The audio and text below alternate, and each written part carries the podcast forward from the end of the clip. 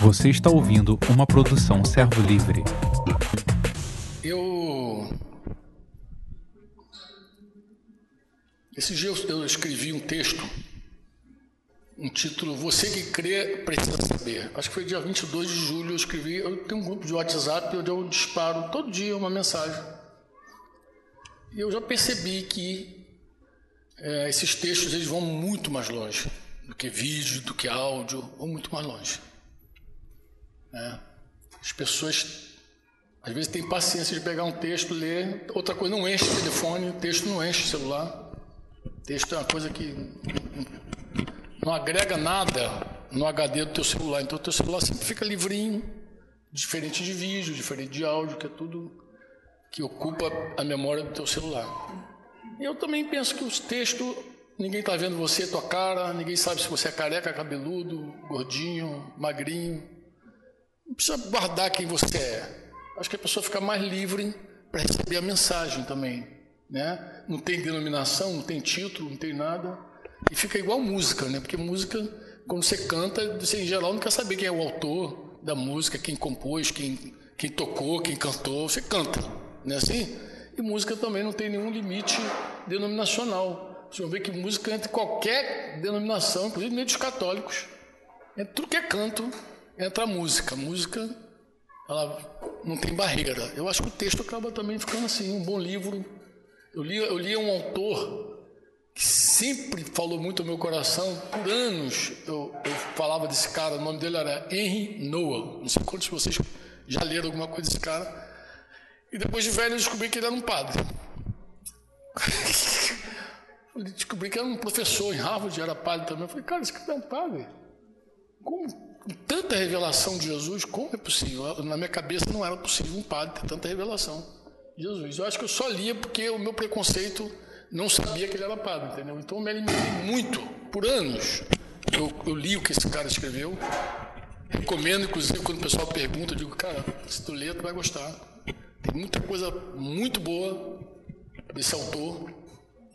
E ele, bem, como ele vive, eu não sei. Eu sei que Jesus falou o seguinte: quando a gente ouvir uma verdade, nós devemos considerar a verdade, praticar a verdade, e, e se a pessoa que pregou não pratica, é problema dela. Jesus, Jesus só vai dizer: não imite a vida dessas pessoas, porque elas falam e não vivem mas ouça o que elas dizem. Foi o que Jesus falou com os discípulos acerca dos fariseus da época dela. Vocês precisam ouvir o que esses caras estão dizendo. Mas não imita a vida deles, de forma alguma. E se você imitar, você vai ter problema. Mas o que, que eu destaquei nesse texto aí de, que eu envio para o WhatsApp? É um texto de 1 João 5,13 que me chamou a atenção. Quando João, escrevendo, diz: Estas coisas escrevi a vocês que creem no nome do Filho de Deus, e ele vai dizer para que saibam, aí eu estou escrevendo para que vocês saibam, que tem a vida eterna. Isso me chamou muito a atenção. Você fala, por que, Franco? Porque ele está escrevendo para uma pessoa que já tinha vida eterna e provavelmente não sabia. Talvez pudesse ser enganada em algum momento. Você tem que fazer isso, isso, isso para ter vida eterna. Quando na verdade bastaria crer no nome do Filho de Deus. Jesus falou isso também. Né? Então, então assim, ele escreve para uma pessoa que tem a vida eterna, mas não sabe. Eu estou escrevendo para que você saiba, é isso que ele está dizendo. Eu estou escrevendo para que você saiba que você tem a vida eterna, você que crê no nome do Filho de Deus. Por que, Franco? Porque é possível que alguém tenha uma experiência com Jesus real, que receba o Jesus ressurreto, mas não conheça as implicações dessa vida. É possível que alguém entregue a vida a Jesus e não saiba o que, que ela está fazendo. Experimentou de fato a morada do Espírito Santo, Deus entrou na vida dela, mas ela não sabe assim, e agora? O que, que aconteceu comigo? Né? O que, que aconteceu? Eu não sei se você que casou, que é, já é casado, se já teve assim algum momento, depois de um dia, dois dias depois do teu casamento, que bateu aquele negócio na cabeça, e agora que estou casado? Como é que vai ser minha vida casada? Porque quem casa, eu lembro quando eu casei, eu fiquei solteiro algum tempo ainda, que eu vivia igual solteiro. Não tinha noção do que eu tinha feito. E segui casado, solteiro. Então aprontava toda, seguindo, achando que a vida era igual. Levei tempo para entender que eu estava casado. Que eu tinha uma pessoa comigo, do meu lado, que eu tinha que amar, respeitar. Ah, bem, isso aí depois, quando Jesus entrou, né? Mas no primeiro momento, era, ser casado ser solteiro para mim era indiferente. Para você ter ideia, eu saía de casa e não falava para minha mulher para onde estava indo. O problema dela. Imagina um negócio desse, a pessoa dentro de casa que tem um marido que não sabe onde está o marido. É que foi, não sei, ele saiu aí e nem dizia para onde estava indo. Eu era capaz também de sair num dia e voltar no outro, sem minha mulher ter noção do negócio. E às vezes saía num dia e voltava dois dias depois. Saía com uma roupa, voltava com outra.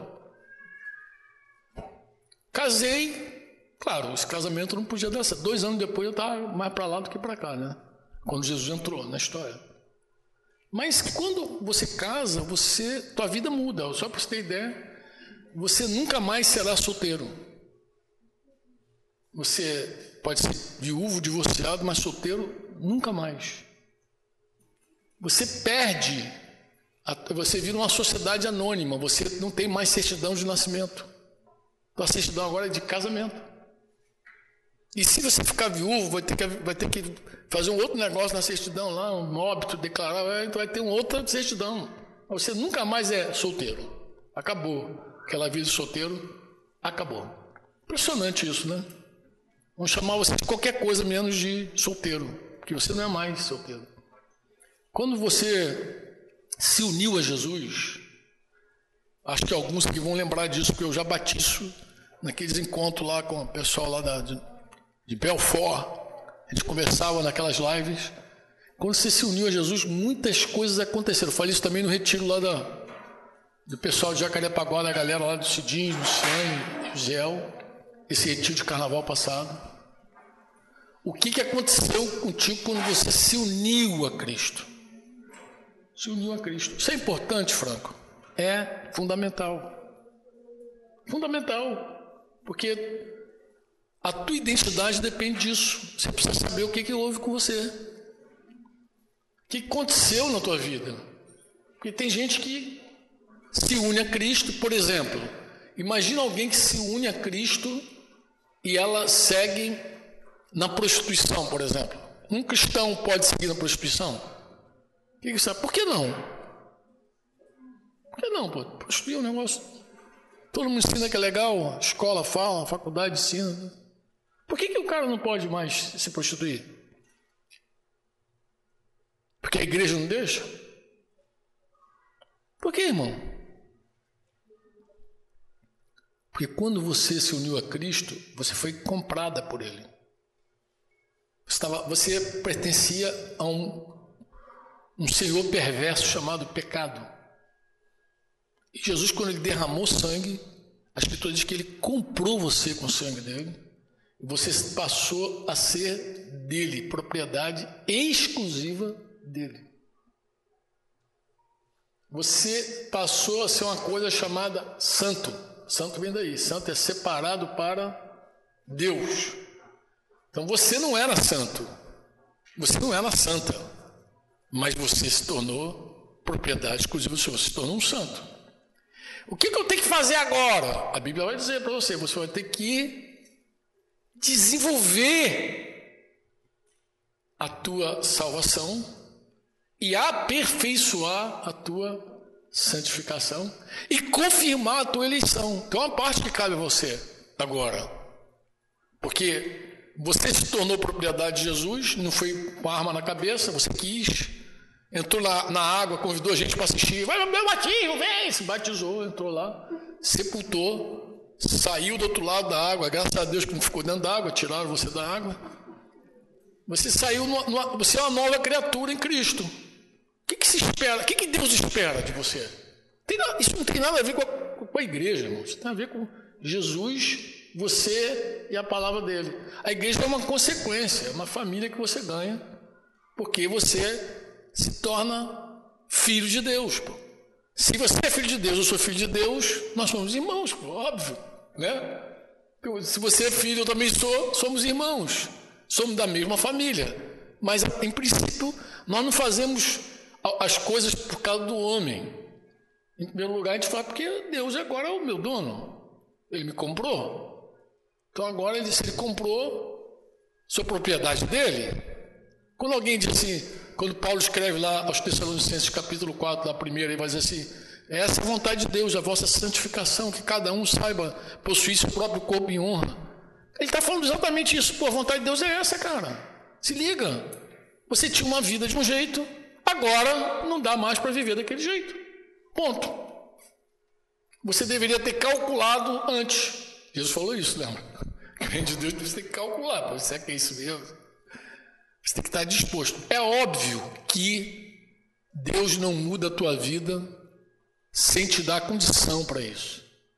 E o Espírito Santo vem morar em você exatamente para esse fim.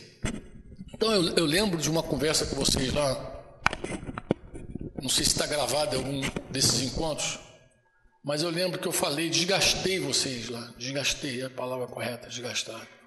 Eu desgastei, ah, e falei também intensamente lá no retiro, eu lembro que eu falei sobre as coisinhas rápidas. Eu falei sobre o que aconteceu contigo. Quem vai se lembrar agora? Eu, eu, dei, eu, dei, eu usei um exemplo da princesa Diana, lembra? Que casou, era professora, casou com um príncipe, virou princesa e provavelmente um monte de coisa que ela provou, ela nunca tinha realmente entendido o que ela fez. Casou, imagina uma professora casar com um príncipe uma pessoa anônima se tornar super famosa, mas super hiper famosa, entendeu?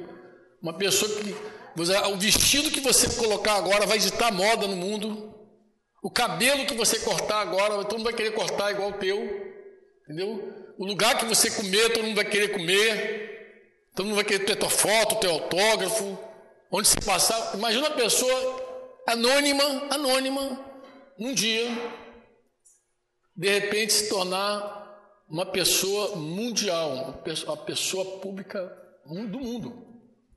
Do mundo. Você acha que é mudança ou não é mudança? É muita mudança, né? Sem contar que ela se tornou princesa. Tem etiqueta de princesa, tem modos de princesa, tem roupa de princesa. Então, imagina como é que foi a vida daquela, menina, daquela professora. Né? Uma, uma mudança radical. Vocês lembram que eu dei esse exemplo? Mas eu falei com vocês que nós fomos comprados pelo sangue, redimido, redenção pelo sangue. Não sei se vocês lembram dessa expressão. Assim, se eu fui comprado pelo sangue, quantos foram comprados pelo sangue? Bem, pelo menos a gente sabe que a gente leu, né? Mas o que se espera de alguém que pertence a Deus? Que tipo de vida essa pessoa tem que ter? Eu não tinha. É por isso que eu falei que eu quero pegar carona lá na, na moedinha lá, né? Você foi abençoado com toda a sorte de bênção por causa da crucificação de Jesus. Mas não é bênção material, a Bíblia não fala de bênção material, fala de toda a sorte de bênçãos espirituais. Efésios 1, lembra? Qual é a diferença, Franco, das bênçãos materiais para as bênçãos espirituais? É porque, lembra que Israel também, lembra que eu falei hoje cedo que Israel era um reino que Deus queria estabelecer aqui na terra? Já era um reino na terra, que tinha bênçãos na terra e maldições na terra. Tudo era da terra. Se tu vê a lista de bênçãos, tudo aqui, na terra. Mas também a, a forma que Deus tratava com Israel também era tudo na terra. Só que nós somos outra coisa. Nós somos do reino de Deus, que João Batista, diz a Bíblia, era o maior homem nascido de mulher. E o menor do reino é maior que João Batista, só para você ter ideia.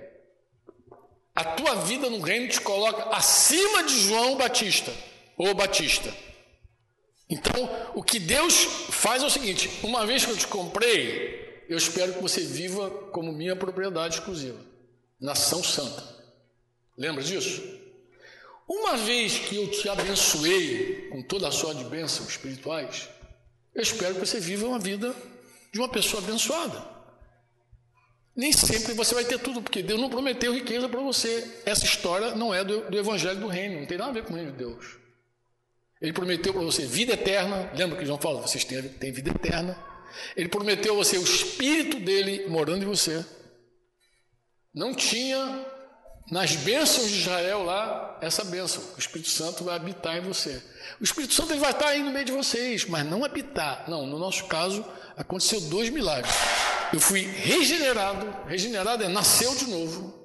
Você nasceu de novo, teu espírito ganhou uma nova vida e o Espírito Santo veio habitar em você.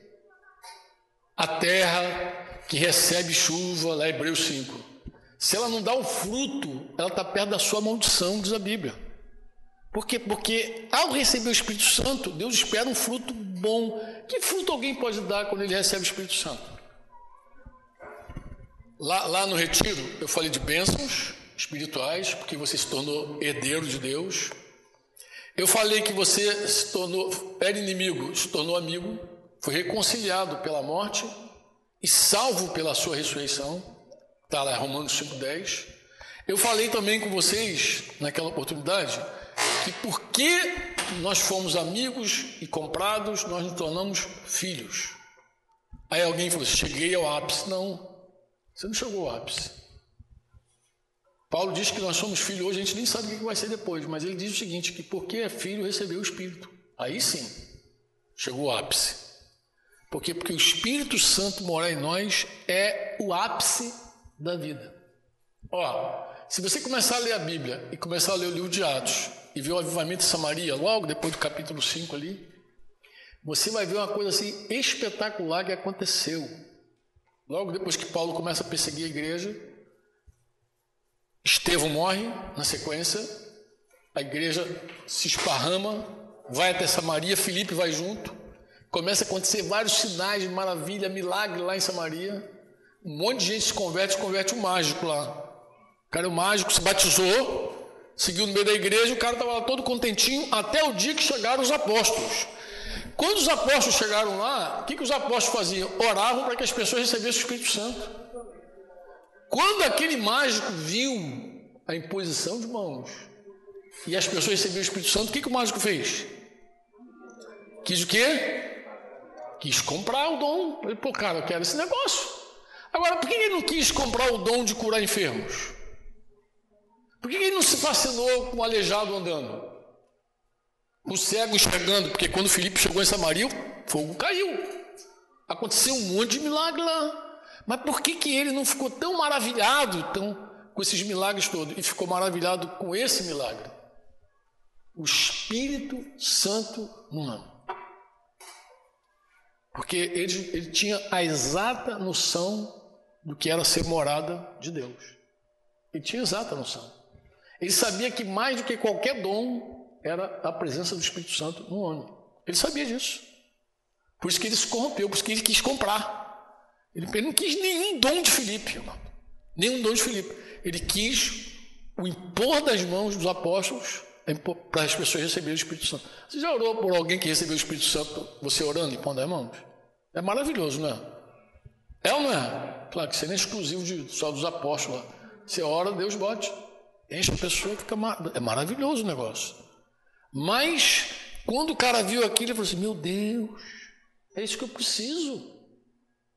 Por quê? Porque alguém que recebe o Espírito Santo é tudo. Você chegou ao ápice. É o maior tesouro. Diz, Paulo diz que é um tesouro incalculável em um vaso de barro. É a partir do Espírito Santo que a vida do cara muda.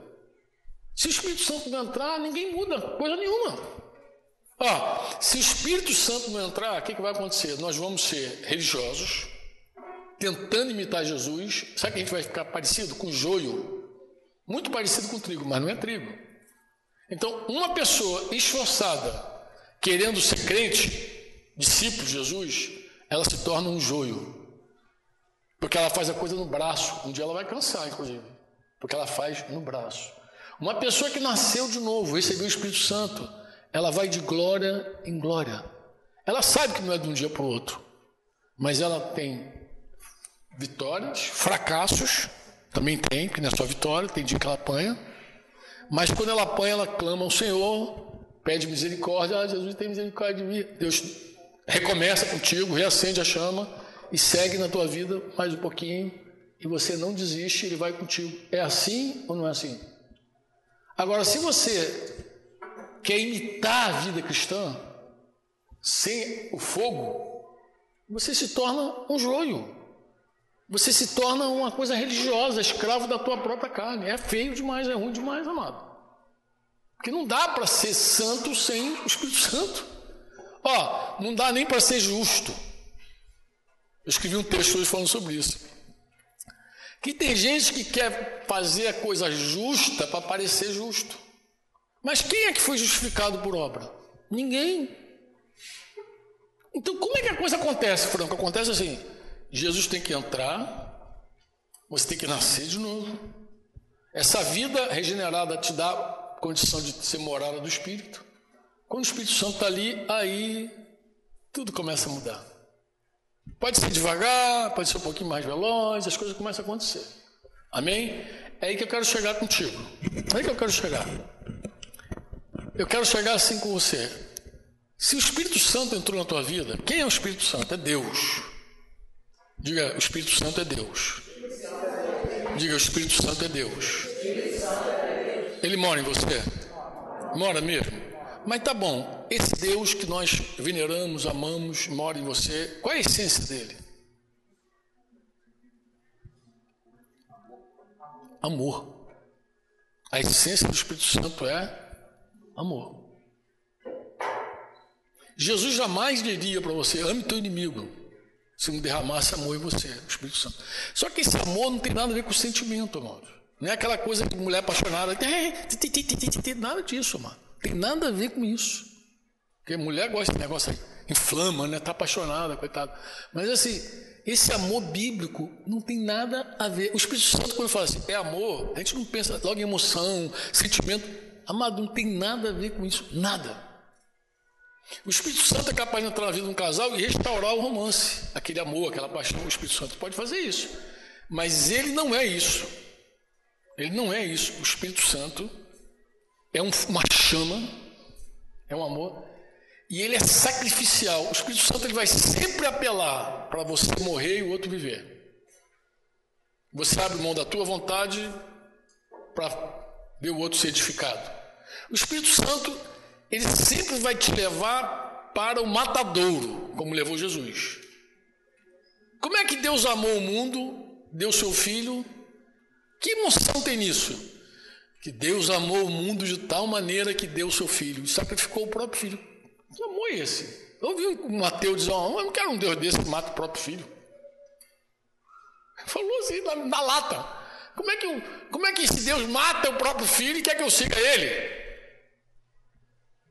É porque ele não entende o amor. Óbvio. É claro que esse ateu não entende o amor. Ele não sabe o que é amor. Ele não sabe o que é renúncia, abrir mão pelo outro.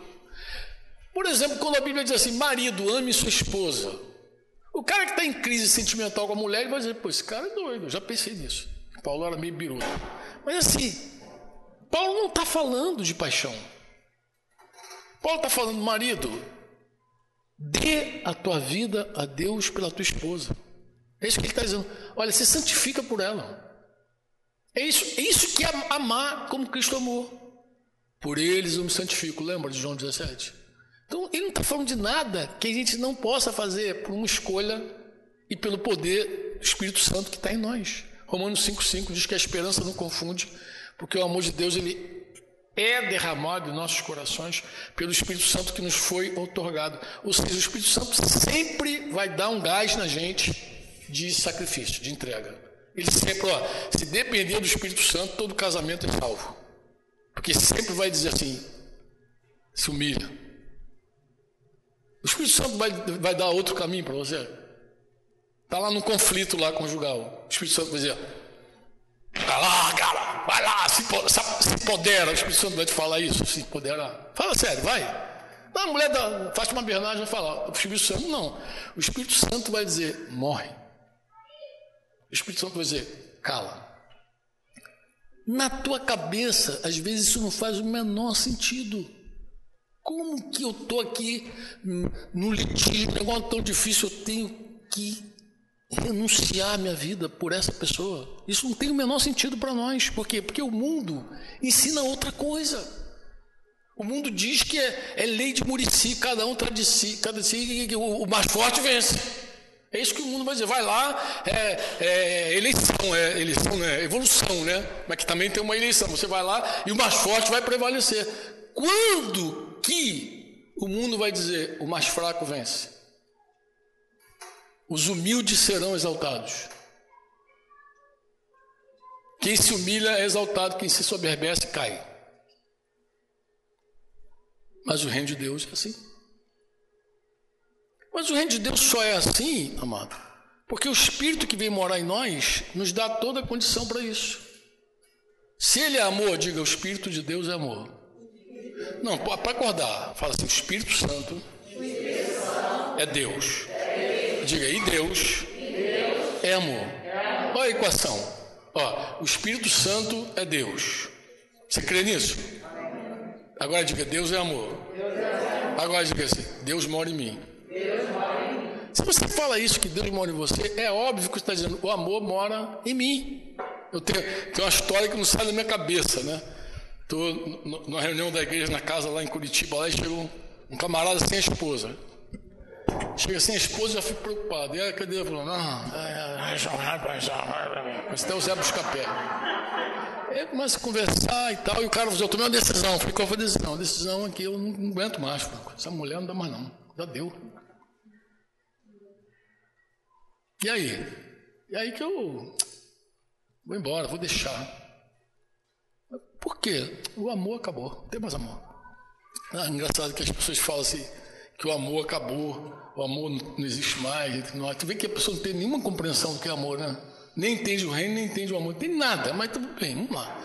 Eu não insisto muito não, amado. Quando o cara fala mal de mulher, em geral, até dou uma força. Não, sério, depois eu te conto a minha técnica. Quando o cara fala assim, mas fulano é assim, eu, falei, eu digo, mas ele é assim, e assim, e assim também, cara. Tem umas outras coisas que você não está falando da tua mulher, que ela também é. Mas, mas eu não insisto. Ele está lá, pá, mas aí o Simar pegou o violãozinho, igreja na casa, tem aquele momento de cantar, né? E o Simar, inspirado pelo Espírito Santo, começou a cantar: Deus é amor, Deus é amor, Deus é amor. Música de Azaf. E aí tá o irmãozinho: Deus é amor. Deus é amor, Deus é amor. Falei, pô, coisa linda que Deus amor. Tá contraditório toda a vida. Mas aí no finalzinho lá, depois de repartir a palavra, puxei num cantinho, falei, é, você estava cantando assim aquela canção do Azaf, Deus é amor. Ah, a música é linda, né? Falei, é. Tu acredita nisso mesmo? Claro, pô, Deus é amor. Falei, Deus é amor, e como é que você falou que não quer mais tua esposa porque o amor acabou? Aí ele ficou assim, grilinho, né? Cri, cri, cri, cri. Aí, é. Aí eu falei, ó, tem duas possibilidades. Aí ele, qual? A primeira é de você estar tá certo. O amor acabou. Você pode estar tá certo. Mas como que eu posso estar certo se Deus é amor? Aí ele mesmo quis reverter a coisa. Eu falei, não. A Bíblia diz que a gente pode entristecer o Espírito Santo, Efésios, e Tessalonicenses 5 diz a gente que pode apagar o Espírito Santo. Você pode estar certo. Você pode dizer, o amor acabou, se referindo àquelas emoções lá, lá, aquelas paixões antigas lá. Mas você também pode estar, sem saber, dizendo, eu sufoquei o Espírito Santo de tal jeito na minha vida que ele apagou. Porque se o Espírito Santo apagar, 1 Tessalonicenses 5. Não apague o Espírito. Se o Espírito Santo apagar, cadê o amor? Não tem mais amor. Aí você está certo. Mas aí o teu problema não é com a tua esposa. Foi ele. O teu problema não é com a tua esposa, o teu problema é com Deus. É com Deus. É o problema mais grave que alguém pode ter. É com Deus. Porque você apaga. É interessante, em geral, as pessoas assim, mas Franco, como é que alguém apaga o Espírito Santo? Como é que você apaga? Tá lá em Buenos Aires uma vez, uns irmãos lá ligados a Emitian, é uma reunião, e eu falei com eles assim, eu falei, irmãos, quem em sã consciência apagaria o Espírito Santo? Qual cristão? Quer dizer, hoje eu vou decidir, hoje eu decidi, vou apagar o Espírito Santo. Quem, quem que pensa um negócio desse? Ninguém pensa um negócio desse, não é verdade? Sim ou não? Sim ou não? Ninguém pensa, vou apagar o Espírito Santo. Claro que ninguém pensa em apagar o Espírito Santo. Então por que, que Paulo está dizendo não apague? Será que ele está falando com algum retardado, algum doido? Não. Vou explicar a você. É, é que, em geral, quando nós começamos a entristecer o Espírito Santo, a gente não dá conta que está entristecendo ele. E quando a gente chega a apagar, a gente não dá conta que está apagando. Como é que a gente age? A gente age assim. A gente, em geral, tem conflito com alguém que Deus ama, que Deus ama até os nossos inimigos, e a gente vai fechando o coração para aquela pessoa. E quando a gente fecha o coração para aquela pessoa, você sufoca o Espírito Santo. O Espírito Santo não mora numa num cubículo, numa cela sem janela, sem porta. O Espírito Santo não vive numa solitária. Quando a Bíblia diz não apaga o Espírito Santo, não é que Deus deixa de existir no universo. Deus é Deus, pô. É que ele não fica mais dentro do teu coração. Aí você fala, Frank, que heresia que está dizendo. Não, eu abro a Bíblia e te provo. Te provo até com um texto simples. Abre tua Bíblia, 1 João. 1 João 3, o versículo 16, Paulo, João está falando do amor. Nisto conhecemos o amor, em que Cristo deu sua vida por nós e nós devemos dar nossa vida pelos irmãos. É isso que ele está dizendo. Está falando que o amor é sacrifício, é entrega. 1 João 3,16. Entrega. Isso não é isso. Agora o 17 é muito interessante. Porque o 17 ele vai dizer: se alguém tem recurso desse mundo, então você tá, olha o exemplo que ele vai dar, olha o exemplo que ele vai dar. Você tem dinheiro, recurso desse mundo, desse reino, você tem dinheiro. E aí você viu o irmãozinho padecer necessidade. Mas você não quer ajudar o irmão, por alguma razão você não quer ajudar. O que, que teu coração faz? Fecha. Qual a pergunta que João faz? Fui aí na tua Bíblia aí. Como poderá o amor de Deus, quem é o amor de Deus? O Espírito. Morar, habitar aí, nesse coração. A pergunta dele é simples. É assim: você viu a necessidade. Por alguma razão você fechou o coração. Tem razão para fechar o coração para alguém necessitado? Tem. Eu vou te dar uma pontual. Eu já, eu já vivi esse drama. Por que, que tu acha que eu sei esse texto? Eu sei esse texto porque eu já apanhei nele. Apanhei. Não teria apanhar. Eu nunca vi esse texto. Eu já li trocentas vezes e nunca entendi. A coisa foi assim. Caiu um temporal no Rio. Eu morava ali em Realengo. Caiu um temporal no Rio. Agora vou morar aqui em Campo Grande, aqui, vou ser vizinho aqui de alguns. Caiu um temporal no Rio e tinha um irmãozinho que morava perto da nossa casa, que a igreja tinha feito uma casa para ele. A igreja literalmente fez a casa para ele lá, de vínculo de modesto lá na época. Juntou todo mundo lá daqueles vínculos. Literalmente fez uma casa. E a irmã chegou lá em casa, depois do temporal, e falei, cara, o negócio lá tá feio, lá, tá goteira para tudo que é lado, contei até as goteiras, 18 goteiras. Para 18 goteiras é muita goteira, cara. E quem já morou em casa que chove e entra água, você sabe exatamente que é ruim. Eu, eu morava com minha mãe no barraquinho ali em Magalhães, minha mãe, quando estava na rua, caía temporal, nosso coração apertava. Porque a gente sabia que podia encher. E enchendo, levava tudo. Eu perdia tudo, perdia. o que tivesse embaixo, perdia.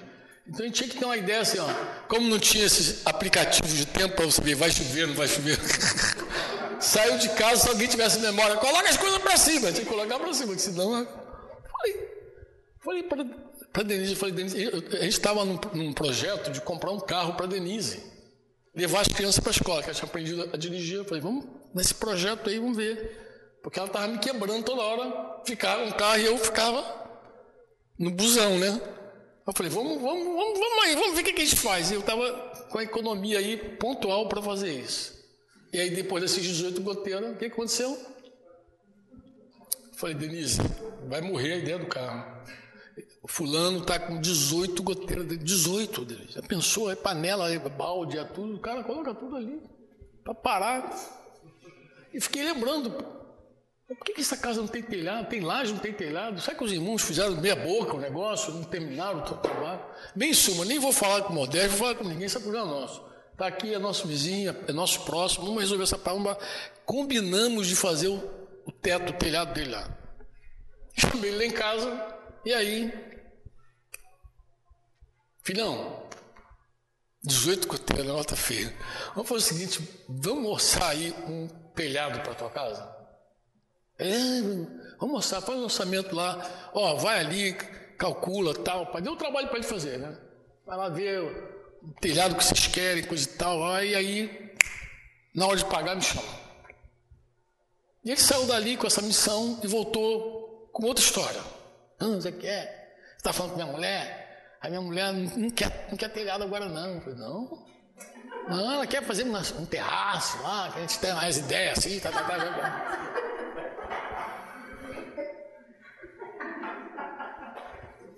Na horinha, ó.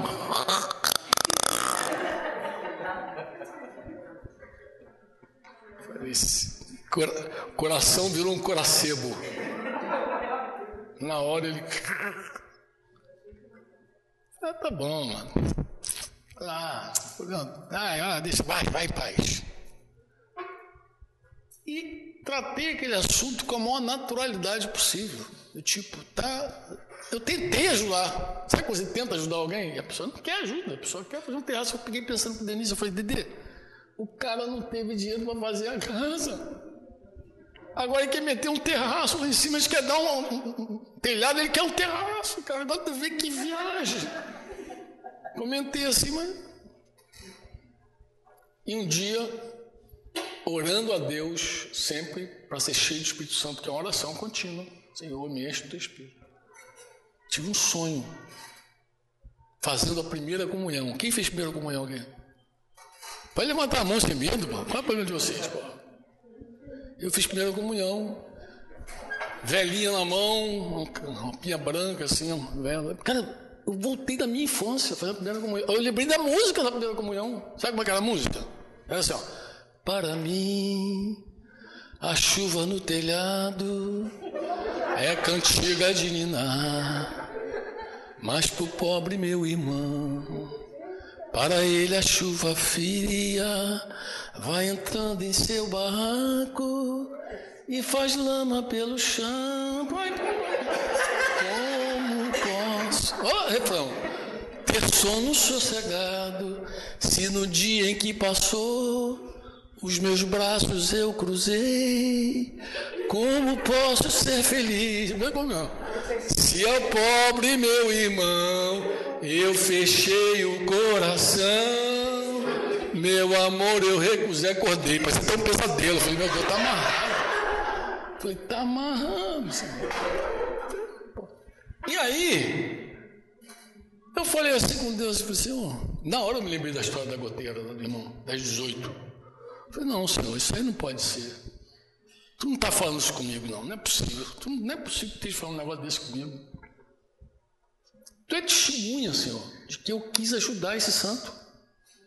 É testemunha, pô, estava pronto para pegar, liberar as economias que a gente. Puf, não pedi, nem consultei carne e sangue, não consultei ninguém, eu estava pronto para fazer. Tu é testemunha, ele que não quer, ele quer um terraço, Senhor. Isso de madrugada, olha assim, de madrugada sentado e orando com Deus nesse nível aí, chateado, achando que Deus estava me cobrando uma coisa que ele viu que eu já estava disposto a fazer. Mas aí eu desafiei o Senhor, falei assim: Senhor, se esse sonho é o que eu estou pensando, me mostra na Bíblia. Aí veio rapidinho assim no coração assim. 1 João 3,17. O 16 eu conheci de cor. Nisto conhecemos o amor que Cristo deu sua vida pelos irmãos. Não adianta. O 17. O 17. O que, diz o 17?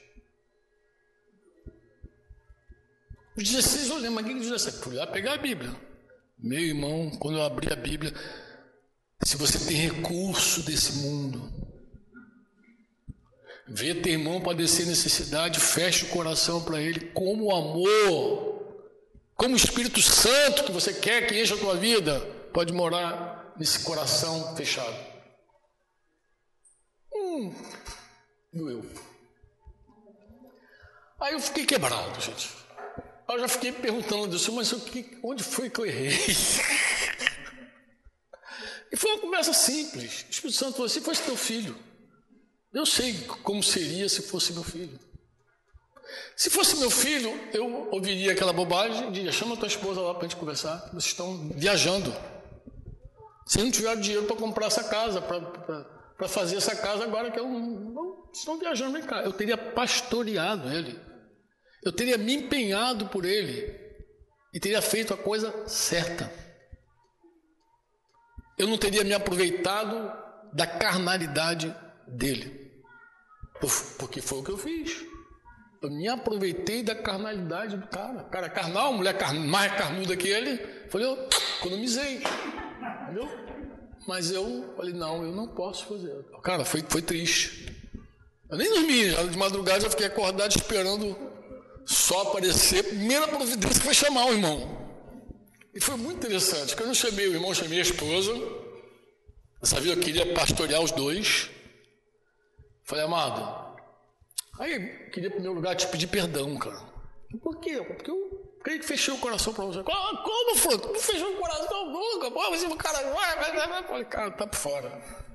Aí abri minha miséria para ele. Falei, cara, lembra da história do, da, do terraço lá da mulher? Cara, eu andei muito mal, cara. Aí comecei a pedir perdão e já executar o telhado dele.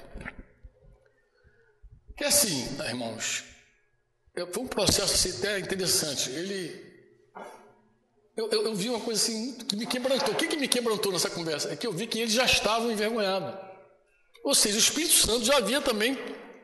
O Espírito Santo que habita em nós, que é Deus, que é amor, também já havia confrontado eles daquela carnalidade. É óbvio. Se o Espírito Santo mora em mim, mora em você, ele vai falar comigo e vai falar contigo também, irmão. Quantos casais, quando vão reconciliar, vê que Deus já falou aqui, já falou lá, já tratou aqui, já tratou lá.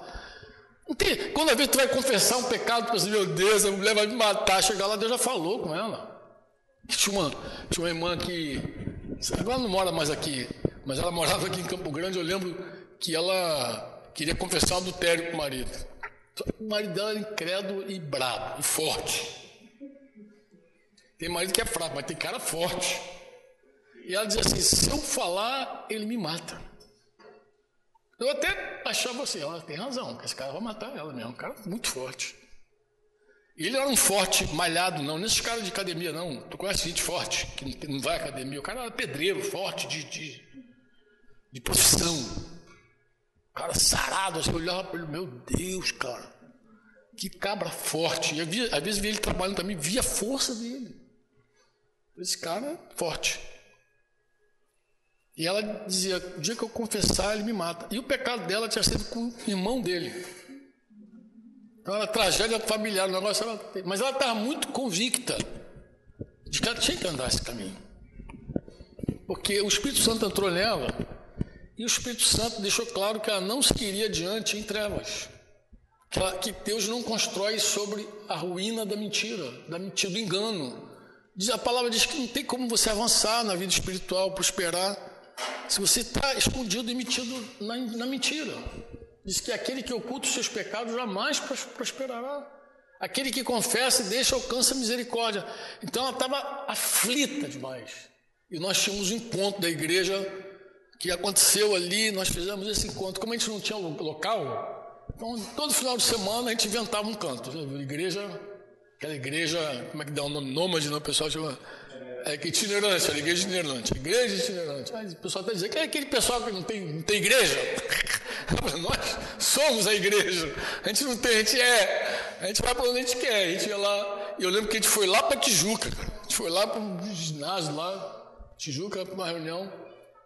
E a gente meteu um ônibus ali em Campo Grande, casa de Cidinho, sempre foi um lugar movimentado, metemos um ônibus, bufo, chamo de gente. E quem foi junto nesse dia? O marido dela. Estava já simpático assim, entrou no, no, no, no ônibus, ó, bum, vazou lá para. Chegou lá, o cara recebeu a palavra e foi cheio de Espírito Santo. Então tu pensa num camarada que sai incrédulo de casa, vai para uma reunião, crê em Jesus e volta para casa cheio do Espírito Santo. Pensa aí, pensou? É no sábado. Agora, domingo, ele chama Cidinho lá para ter uma conversa com o Cidinho. E Cidinho me liga. Ele falou assim: Cidinho, olha, duas coisas que eu queria conversar contigo. O que, que é? Primeiro, eu queria dar uma oferta, eu queria dar um dinheiro. Como é que é esse negócio de dar dinheiro? Nunca ouviu. E Cidinho explicou ele rapidamente, basicão de honrar a Deus com as suas premissas. Então, honra a Deus. Então, deu basicão para ele lá. E ele, então, fez um envelope e disse que no domingo à tarde estaria indo numa reunião na casa do Cidinho lá e queria participar com a igreja e entregar o dízimo dele. Dízimo, imagina, né? dízimo. Aí tá. A mulher se encheu de fé e falou: É hoje, hoje não. E Cidinho falou: Franco, hora que o negócio hoje vai pegar, é hoje. Todo mundo, todo mundo orando, vai ser é hoje, é hoje. Era uma noite de domingo. Então, a mulher se encheu de fé, de coragem, porque tem que ter fé e coragem. E aí chegou lá, confessou para ele aquele adultério. E os irmãos ficaram só esperando ver a reação dele. E ele falou assim: Olha, ontem à noite, quando eu cheguei em casa, já batizado com o Espírito Santo, cheio de Deus da reunião, Deus falou comigo duas coisas. Na verdade, falou três. Ele falou: pega um dinheiro e entrega uma parte do que você ganha trabalhando. A segunda coisa que ele falou: você vai ter que perdoar a tua mulher. A terceira coisa que ele falou: você vai ter que perdoar a teu irmão. Tu um negócio desse? Pergunta se Jim Solange, pessoal que me viu. Gente, o Espírito Santo entra, ele se antecipa, ele prepara. Quando você está orando, Deus já está trabalhando, gente. É impressionante. Então, quando eu fui falar com aquele casal, já, já estavam quebrantados, eu fiquei muito envergonhado. Mas por que eu estou falando isso? Eu estou dizendo o seguinte, irmãos. Põe atenção no que eu vou dizer. A hora que o amor de Deus vem morar em nós, ele arruma a casa. É o amor de Deus. Diga pra, comigo assim: amor para cima. Diga amor para cima. Amor, amor para dentro. Amor para fora. É isso que acontece. O Espírito Santo ele te leva a amar Deus como ninguém. Tu fica alucinado, não? tu quer amar Deus, quer vira beato, vira beato, ama Deus o tempo inteiro, só fala de Jesus, aquela coisa. Ele coloca um amor no teu coração pela igreja, gente que você nunca viu mais gorda. Você começa a amar, quer levar para tua casa, quer carregar no colo os crentes. É um negócio inexplicável, é de tudo que é lugar, de países diferentes, é um negócio inexplicável te dá um testemunho de que é teu irmão e também ama o perdido. Você começa a compadecer de gente que você diz: Meu Deus, a pessoa precisa de Jesus, urgentemente, do amor de Deus. Amém ou não? Como é que são os primeiros passos? Eu vou lembrar você. Você, cheio de Espírito Santo, lembrou que tinha alguém que brigou com alguém, brigou com alguém no trabalho. Como é que o Espírito Santo faz? Mas não tem nem professor para isso. O Espírito Santo já te convence que você tem que resolver aquele problema. Aquela inimizade não vai seguir. É assim ou não é assim? É ou não é? Aí você vai lá, resolver, não posso ficar brigado, mas não. Mas isso aí, amados, é o começo de uma jornada. A vida com o Espírito Santo, o batismo com o Espírito Santo não é o fim, é o começo. Ele quer te guiar a toda a verdade. O Espírito Santo quer levar você por caminhos maravilhosos de fazer a vontade do Pai. Como assim, Franco? Tudo que Jesus conquistou na cruz, tudo que ele fez por nós, vai ser visto em nós se nós deixarmos. Vai ser visto entre nós se nós deixarmos. E vai ser visto através de nós se nós deixarmos. Os únicos capazes de impedir esse fluir somos nós com a nossa carnalidade. Mas se a gente topar, abrir o coração e morrer, vai fluir. O que, é igreja bonita? Eu vou dizer qual é a igreja bonita, é a igreja que ama. Ama Deus, ama os irmãos, ama a família, ama o mundo. Ama os perdidos. Essa é a igreja bonita. Que ama. Mas não é aquela coisa melada, não. É amor que fala a verdade, é amor que confessa, é amor que perdoa. Porque perdoar não tem nada meloso de perdoar. Já teve que perdoar alguém? Fortemente, uma ofensa grave, uma traição. O que, que tem de alegre nisso? O que, que tem de meloso nesse negócio romântico? Eu perdoei meu marido, ele me deu três facadas nas costas, mas está perdoado. Ninguém faz isso com alegria, gente. Perdoei minha mulher. Ninguém faz isso com alegria, ninguém faz isso com alegria. Eu falei do Amadinho hoje cedo. Vocês conhecem o testemunho do Amadinho, não conhecem? Quem não conhece aqui, quem nunca ouviu a história daquele irmão que falou mais cedo lá, ele faz assim: aquele irmão sequestrou a mulher dele dentro de casa e queria matá-la. Ele disse que ia matar aquela mulher, ia bater na mulher, bater no, no outro cara que teve envolvimento com ela e ia matar. Ia matar os dois, os dois. Ele, ele, ele tinha uma empresa de segurança. Ele era forte, ele está magrinho agora, mas ele era muito forte. E é aqueles caras que partiam e decidiam tudo. Por isso que eu falei que eu estava com medo de me jogar pela janela, entendeu? Só tem certeza na casa daquele cara, tá bom, eu vou, mas ele me jogar pela janela, eu li logo, assistir a grade. Tem grade, pelo menos. Não vai me jogar. Mas assim, o cara estava pronto para tudo. Ele estava pronto para tudo, tudo, tudo. Como é, que, como, é que, como é que o pedido de socorro chegou a nós? Foi assim. Nós fazíamos uma reunião de, com a igreja num lugar itinerante, lá em Coroa Grande. Dessa vez era verão, vamos para a praia. Verão. Igreja itinerante tem essas vantagens, né? Quando é verão, vai para a praia, quando é inverno, vai para outro canto, aí vai andando. Eles estavam lá na, em, em Coroa Grande, lá num clube, e aí o Espírito Santo soprou e um monte de gente começou a confessar um monte de coisa assim publicamente. Então você imagina uma reunião onde a pessoa levanta assim e diz assim: Olha, eu traí você, eu te enganei, coisa e tal. E a esposa de Amadinho, Dona Sônia, estava visitando aquela reunião. Quando ela viu aquela ela ficou chocada, escandalizada.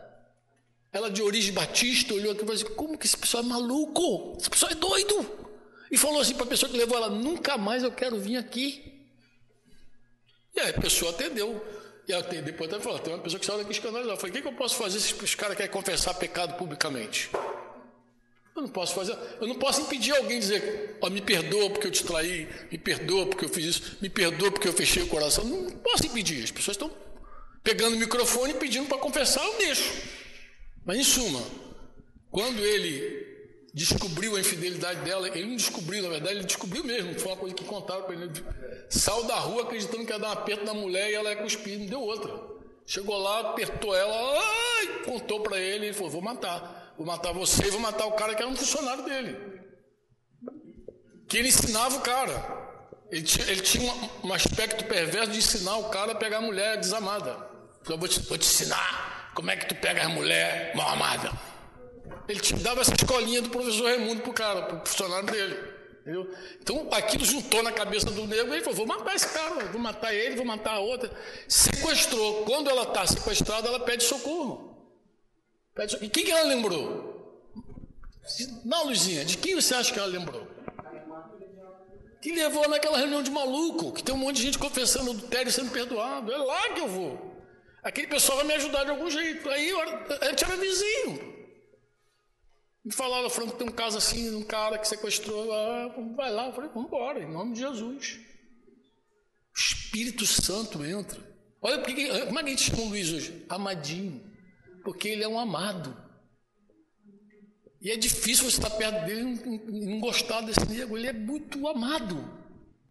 E abraça, beija. Onde ele vai, arrasta uma montoeira. É assim ou não é assim? Bem, você conhece bem que tem parente. Né? Está dentro do contexto. Cara, essa história, ele começava a contar nos encontros de casais, falar abertamente, o pessoal saia chocado. Porque ele não estava ali para perdoar. Mas quem é que perdoa com alegria? Ah, não, efusivo não. Você perdoa por amor. O amor é sofrido. O amor é sofredor.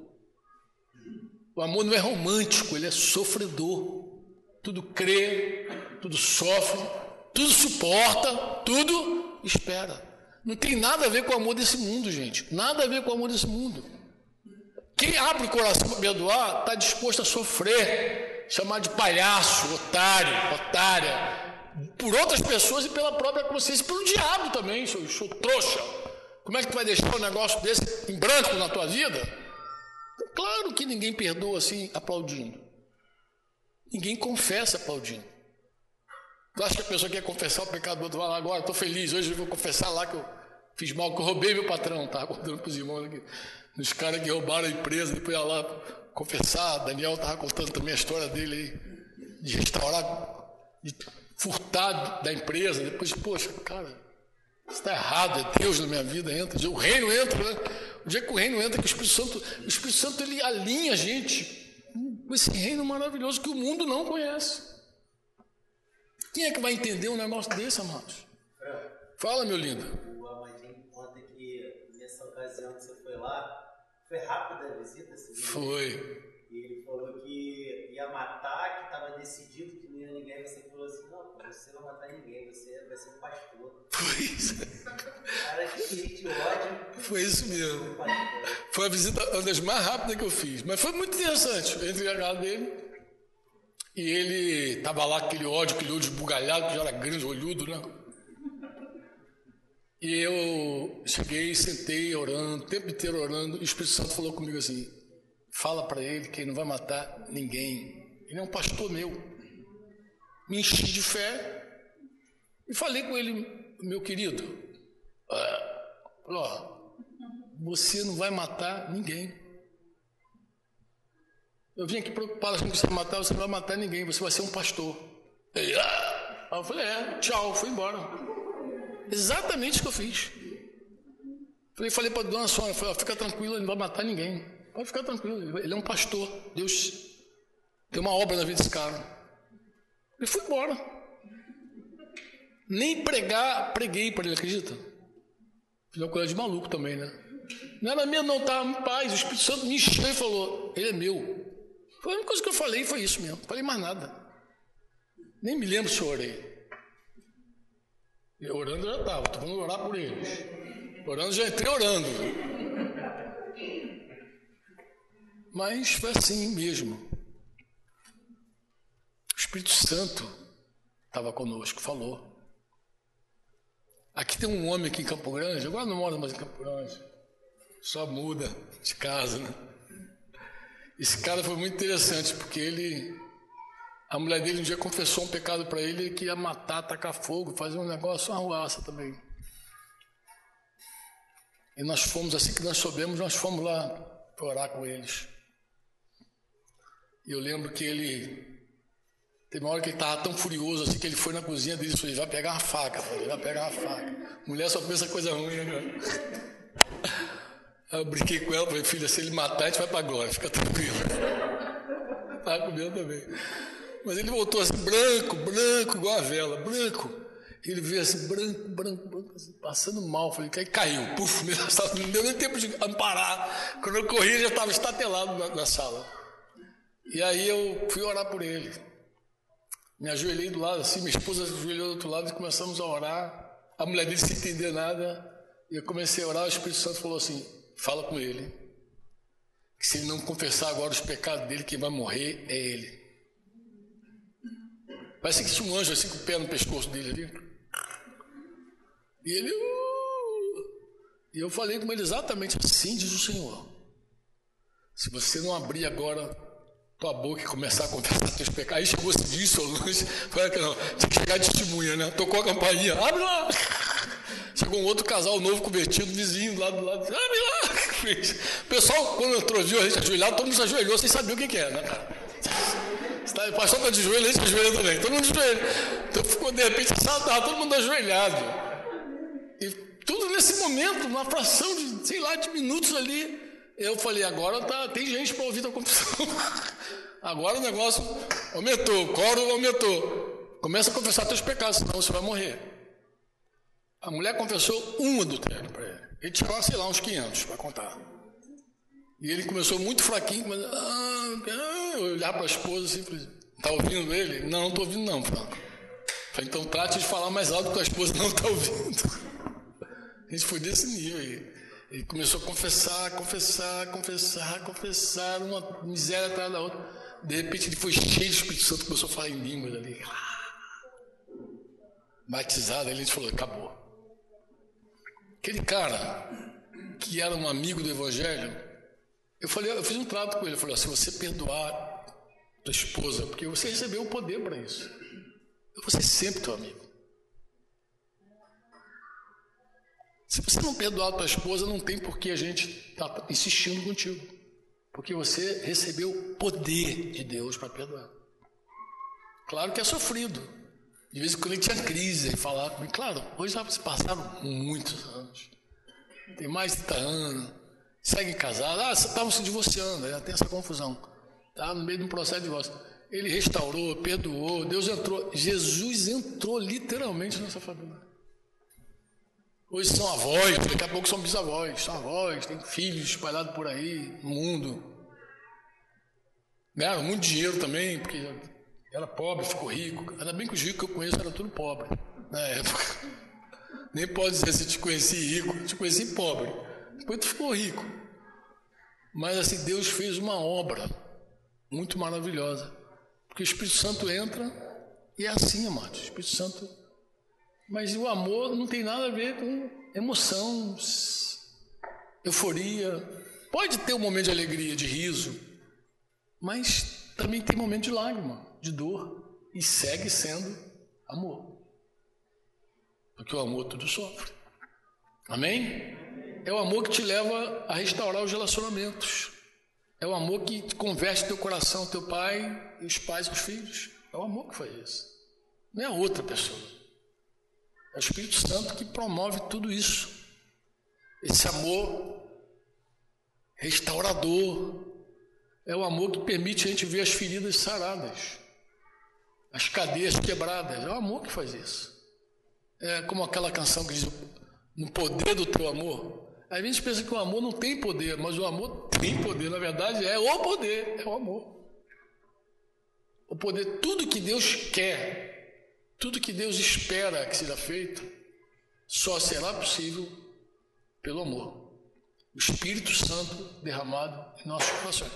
Termino dizendo assim, ó, João 17, 21 é a oração de Jesus, você lembra?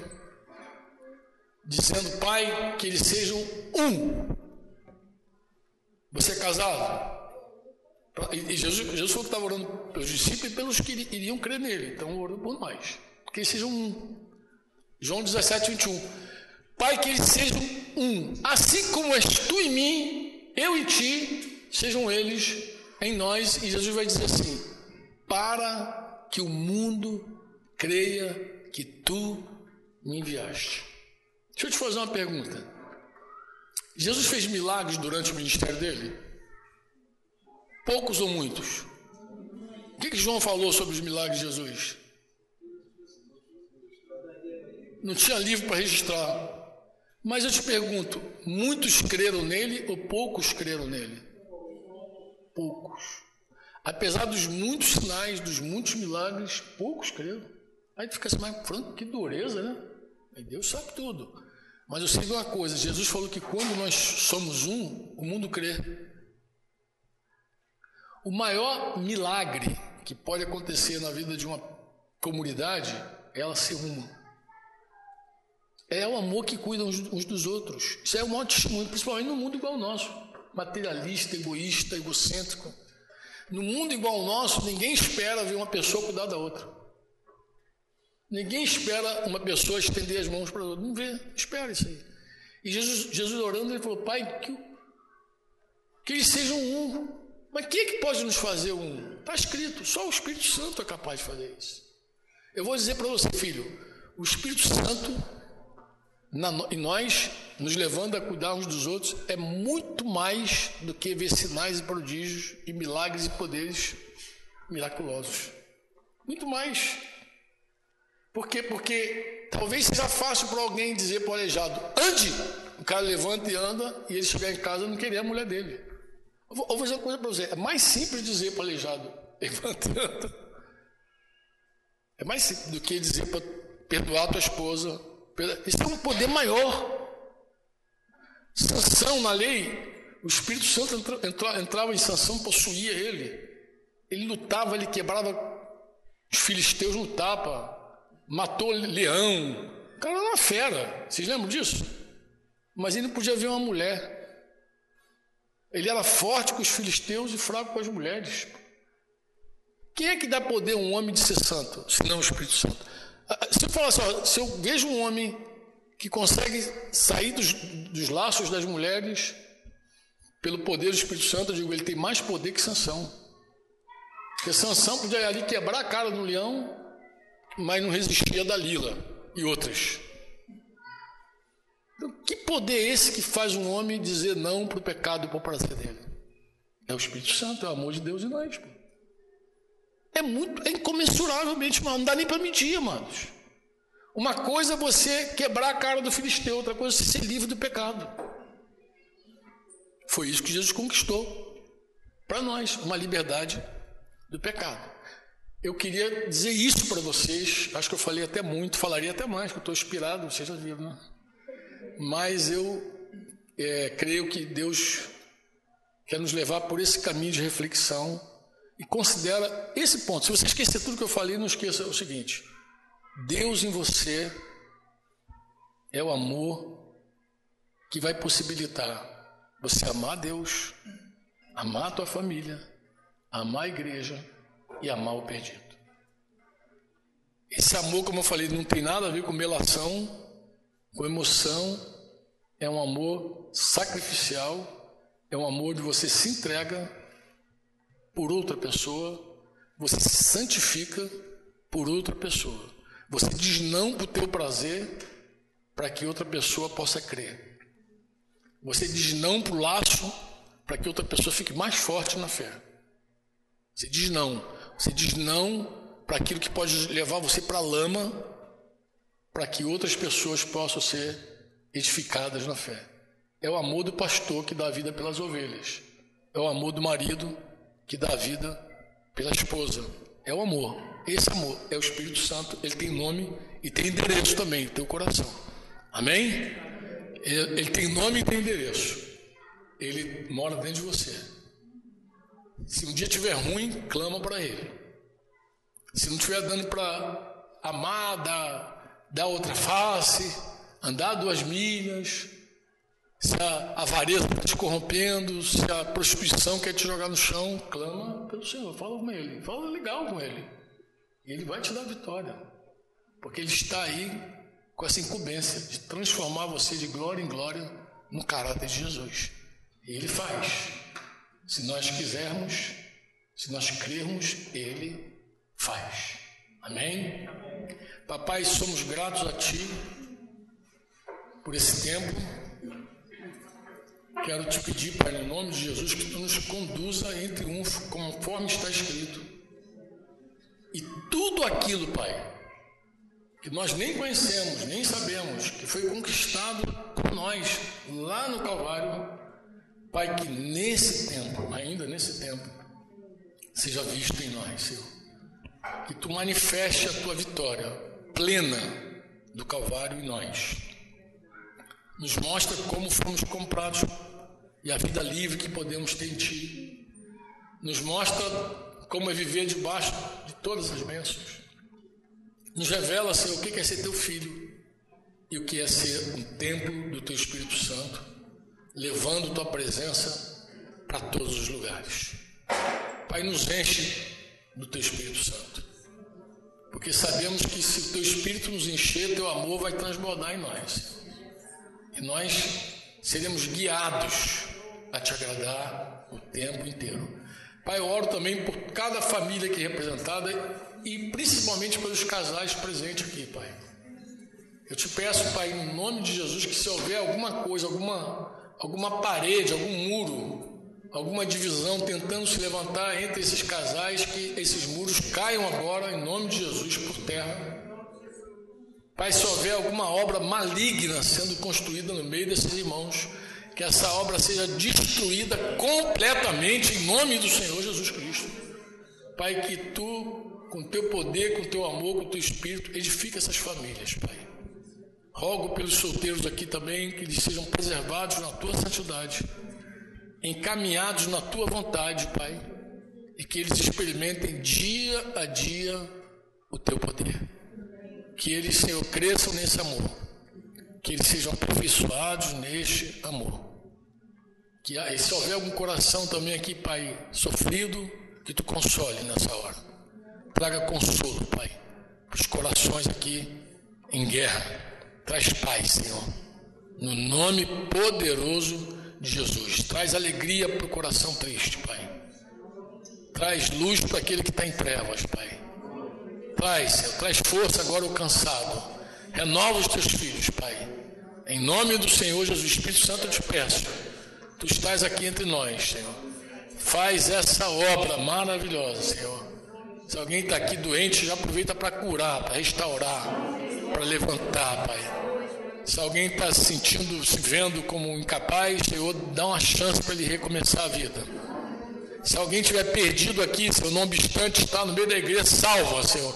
É um dia muito oportuno para a tua salvação. Entra, Espírito Santo. Entra, Senhor, que esses corações sejam sensíveis e abertos para ti, Senhor. Para tu entrar. No nome de Jesus, Pai. Amém. Você ouviu uma produção Servo Livre.